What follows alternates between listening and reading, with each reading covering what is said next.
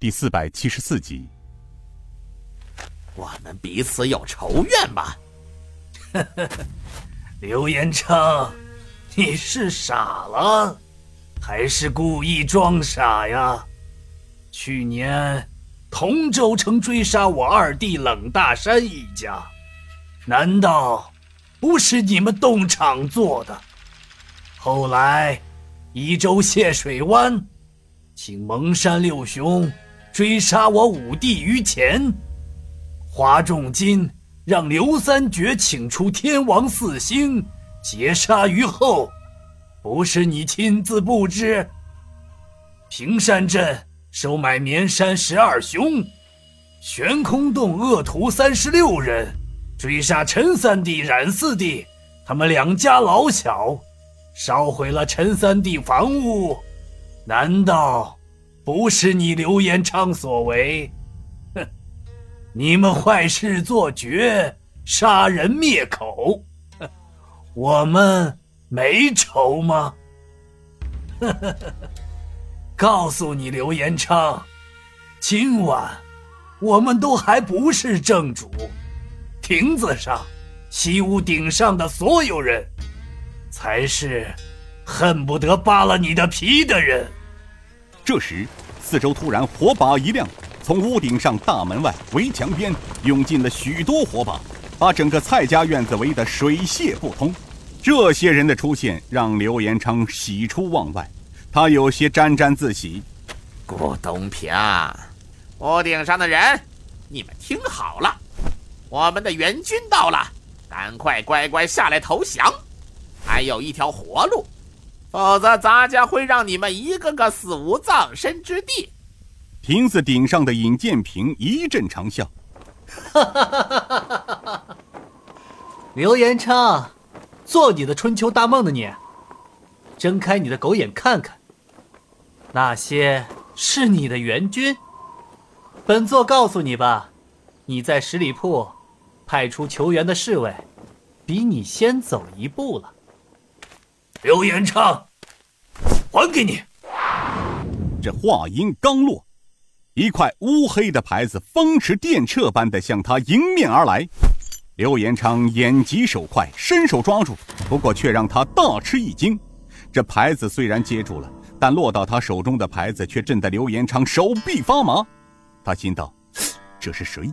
距离这么远，有如此高深的内力？见到王二爷！刘延昌一阵惊呼，王成坤哈哈笑道：“哈哈哈哈老烟贼，是俺王成武没错。怎么，刚才你似乎很得意是吗？你再往后看看，你身后的人是不是你的援兵？”刘延昌和段其坤这才转身回头望，惊得目瞪口呆，身后进来的人。全都是三山五岳的江湖中人，有僧道，也有叫花子。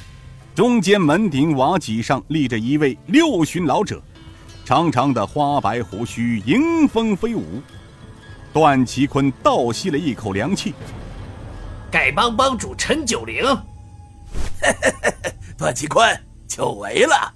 不过老叫花今晚来凑个热闹吧，正主在你们对面亭子上。刘延昌此时终于明白，从神风九翼冲出城西那一刻起，自己和段其坤就陷入了别人的算计中，而精心下套的人却是亭子上的银衣人。难道他真的就是尹建平？他转身再次向亭子顶上看去，让他更为吃惊的是，只见对面亭子上的人一声轻笑，从亭子上纵身而起，是用移形换位的功夫，一条银色的弧光。眨眼间便来到刘延昌、段启坤不到一丈距离，落地。尹建平摘下斗笠丢在一旁，露出脸来。刘延昌、段启坤又是一愣，站在他们两人面前的是一个新面孔，从未谋面的陌生公子。你究竟是何人？尹建平又是一声轻笑，慢慢的掀下面具，丢在一旁。尹建平，果然是你！身边的侍卫惊呼道：“飞天神龙！”尹建平淡淡一笑：“哼，刘延昌、段其坤刘三绝，你们现在知道晚了。刘延昌，自去年清风岭沙湖口一别，一年间的时间，没想到三位活得很滋润呢。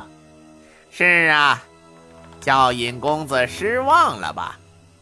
唉，说到失望，那也未必。本座只是有些意外，一群跟随张权、被朝廷关进死牢、待死之人，却又被太子放出，而且还官复原职，的确让本座意外啊。不过，尽管如此，你们与张权一起，还是逃不出本座的手心。你想怎么样？我们本是朝廷重臣，东厂都统。堂堂朝廷正二品，你敢杀我们？哼，那是。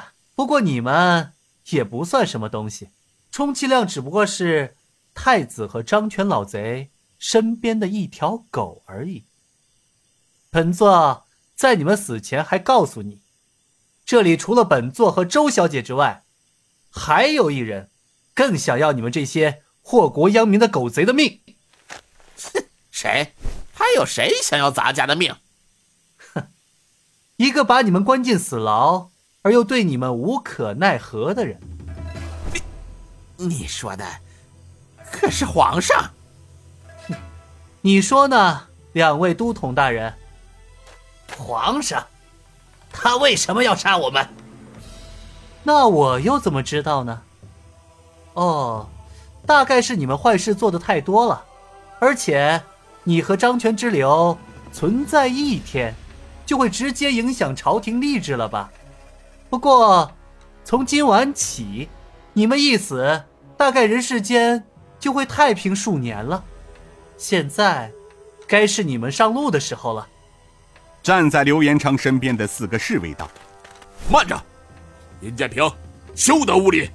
若想与我们都统交手，先过我们这一关吧。”话刚说完，拔剑而上，四把长剑从四个方向攻向尹建平。